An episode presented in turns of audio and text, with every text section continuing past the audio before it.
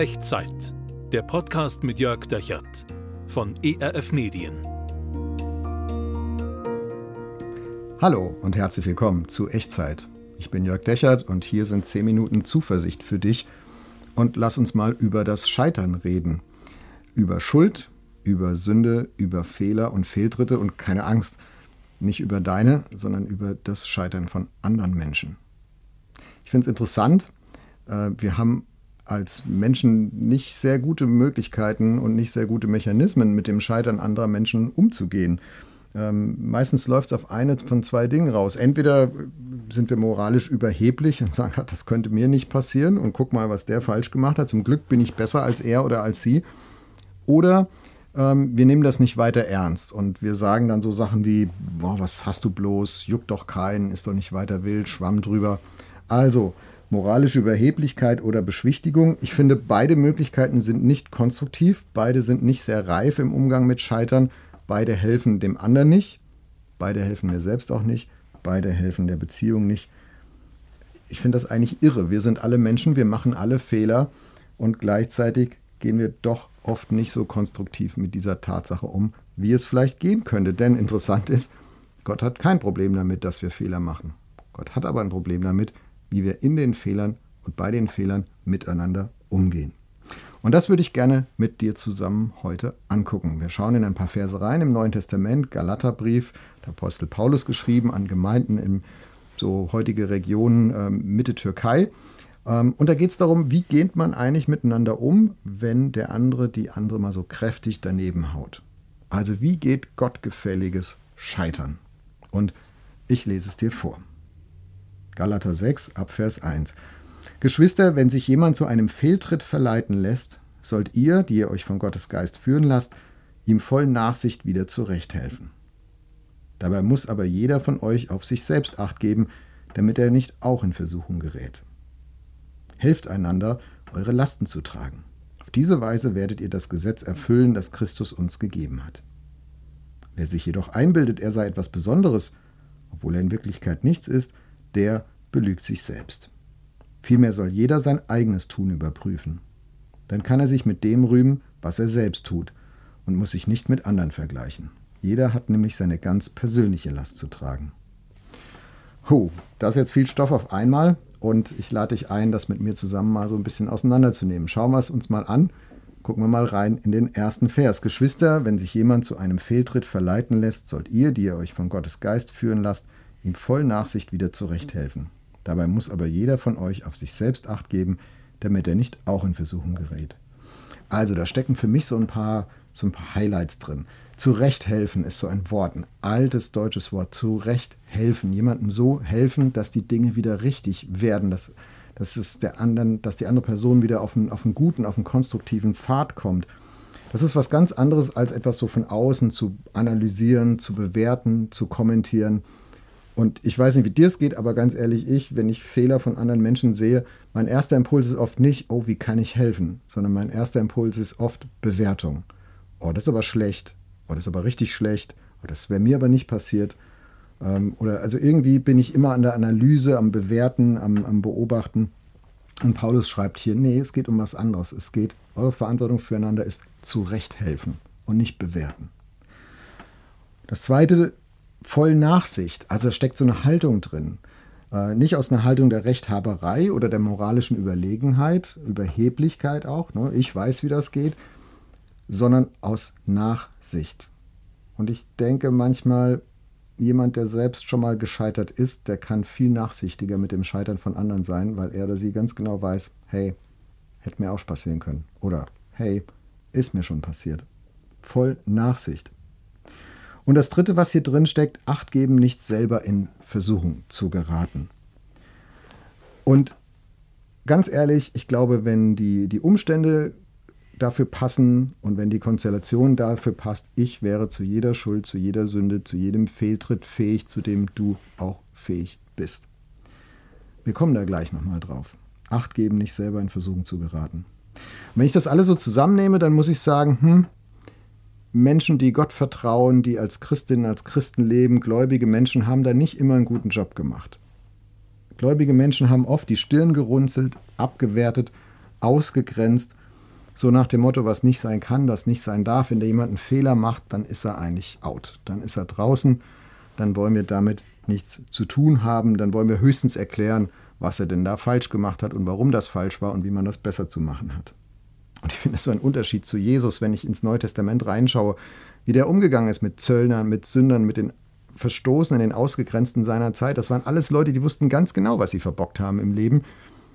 Und Jesus drückt es ihnen nicht rein, weil er weiß, die wissen das ja längst. Was die brauchen, ist zurechthelfen. Die brauchen kein Bewerten. Die brauchen nicht jemanden, der es besser weiß. Die brauchen auch nicht jemanden, der es besser macht, sondern die brauchen jemanden, der ihnen zurechthilft voller Nachsicht und mit Zuwendung. Vers 2. Helft einander, eure Lasten zu tragen. Auf diese Weise werdet ihr das Gesetz erfüllen, das Christus uns gegeben hat. Also das heißt, hey, macht es doch untereinander wie Jesus. Erfüllt das Gesetz, das Jesus euch gegeben hat. Helft einander, eure Lasten zu tragen. Wendet euch einander zu und wenn der andere scheitert und, und auf Deutsch gesagt Bockmist baut, dann, dann versucht ihm zurechtzuhelfen. Nicht aus einer Überlegenheit heraus, sondern mit Nachsicht, mit einer Hilfsbereitschaft und teilt diese Last von Fehlern und Fehltritten und Sünde und Versagen, geht damit drunter unter die Last des anderen, denn es ist eine Last. Manche Menschen tragen lebenslang schwer an Fehlern, an tiefen Versagen, an Scheitern. Geht damit runter unter diese Last und helft den anderen, diese Last zu tragen. Und jedes Mal, wenn du mit moralischer Überlegenheit jemand anders begegnet, das wäre mir nicht passiert. Wie kann der nur? Ich kann das viel besser. Oder mit Beschwichtigung. Was hast du bloß? Juckt doch keinen. Dann nimmst du diese Last nicht ernst, die ein anderer Mensch zu tragen hat. Dann gehst du auf Abstand zu einem Menschen, der jetzt eigentlich deine Zuwendung bräuchte. Und du hilfst ihm nicht, mit seiner Last zu leben, mit seiner Last klarzukommen. Für mich das ultimative Beispiel Jesus am Kreuz. Er trägt die Last deiner und meiner Fehler, deiner und meiner Schuld, deiner und meiner Sünde, deiner und meines Scheiterns und die der ganzen Welt. Und wenn Jesus das für uns gemacht hat, für dich und für mich, dann finde ich, können alle, die diesem Jesus nachfolgen wollen und die sagen, ich bin Christ, ich bin Christin, ich, ich gehöre zu diesem Jesus, dann, dann sollten wir das miteinander auch so einüben und miteinander auch so leben. Die Last eines anderen Menschen ein bisschen tragen helfen, indem wir ihm oder ihr in aller Fehlerhaftigkeit mit Nachsicht begegnen und sanftmütig zurechthelfen. Und jetzt, jetzt geht Jesus, äh, jetzt geht Paulus nochmal in Vers 3 ins Gericht mit denen, die das partout anders haben wollen. Vers 3. Wer sich jedoch einbildet, er sei etwas Besonderes, obwohl er in Wirklichkeit nichts ist, der belügt sich selbst. Heißt für mich, wenn ich der Fehlerhaftigkeit eines anderen Menschen begegne, dann möchte ich immer mehr sagen, hey, ich bin auch nur ein fehlerhafter Mensch. Hätte mir auch passieren können. Ich wäre zu allem fähig. Ich bin nicht immun. Ich bin nicht etwas Besseres. Und ich finde, wenige Dinge haben im Lauf der, der Kirchengeschichte die gute Nachricht von der Zuwendung Gottes, von der Liebe Gottes so sehr verdunkelt, wie die moralische Überheblichkeit von Christen, die sich für etwas Besseres halten. Und die gibt es leider heute manchmal auch noch.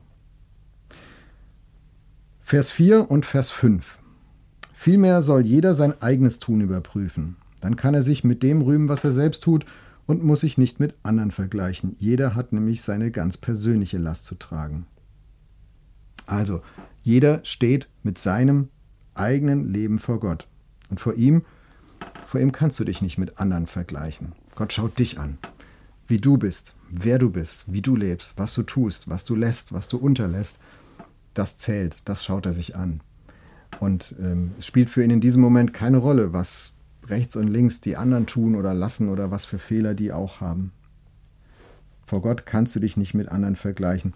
Ich erinnere mich ans Studium. Äh, ich habe im, äh, im Studium jemanden erlebt, der war so in unserer, in unserer Studienklicke mit dabei und ähm, der, der war so ähm, von, den, von den Noten, von den Leistungen her bei irgendwelchen Prüfungen, Klausuren und so war er immer so ein bisschen schwächer als der Rest der Gruppe.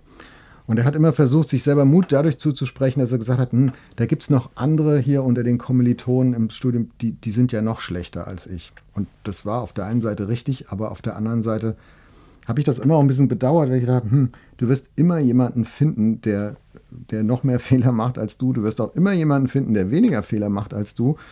Äh, das hilft dir beides nicht weiter. Das ist keine konstruktive Haltung. Hör auf, dich zu vergleichen. Wo andere Fehler machen, hilf ihnen sanftmütig zurecht, sagt Paulus. Und wo du selber Fehler machst, erkenn sie an als deine Last.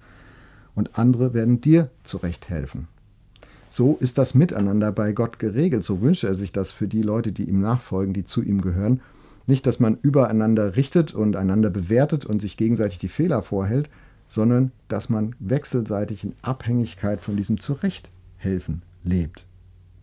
Der eine hilft dem anderen, wenn er einen Fehler macht, und der andere hilft dem einen, wenn er dann einen Fehler macht. Und wir sind alle fehlbare Menschen. Und so nehmen wir die Last ernst, die hinter Fehlerhaftigkeit und Versagen steckt, aber wir müssen sie nicht ganz alleine tragen, sondern wir helfen einander. So hat Gott sich das gedacht. Warum? Weil Gott selbst so ist. Gott selbst ist jemand, der dir nahe kommt, Gott selbst ist jemand, der mir nahe kommt. Gott hat kein Problem mit deinen Fehlern, mit deinem Scheitern, aber er hat ein Problem damit, wenn wir mit dem Scheitern anderer Menschen nicht Nachsicht und zurechthelfend umgehen, sondern hartherzig, bewertend, arrogant, richtend, besserwisserisch und den anderen damit letztlich alleine lassen. Ich lade dich ein, mit mir zu beten. Dafür so einen Lebensstil einzuüben, dass dir und dass mir das gelingt, so zu leben, so anderen zu helfen und so mit unser aller Fehler umzugehen. Wenn du magst, kling dich gerne ein in das Gebet. Mach so zu deinem eigenen und ich bin gespannt, was Gott in deinem Leben daraufhin in Bewegung setzen wird. Lass uns beten. Gott, du kennst mich und du weißt um meine Fehlerhaftigkeit, um meine Sünde, Schuld, Versagen, wo ich scheitere. Das liegt alles offen vor dir. Danke, dass du damit kein grundsätzliches Problem hast, dass du das nehmen kannst und heilen kannst und besser machen kannst, vergeben kannst. Aber ich bekenne dir auch, ich gehe manchmal ganz schön hart mit den Fehlern von anderen ins Gericht. in Gedanken, in Worten, in Taten, im Unterlassen von Worten und Taten. Und das möchte ich eigentlich nicht. Ich möchte von dir lernen, so mit anderen Menschen und ihren Fehlern umzugehen, wie du das gemacht hast, Jesus. Und ich bitte dich, dass du mir dabei hilfst, das zu lernen. Amen.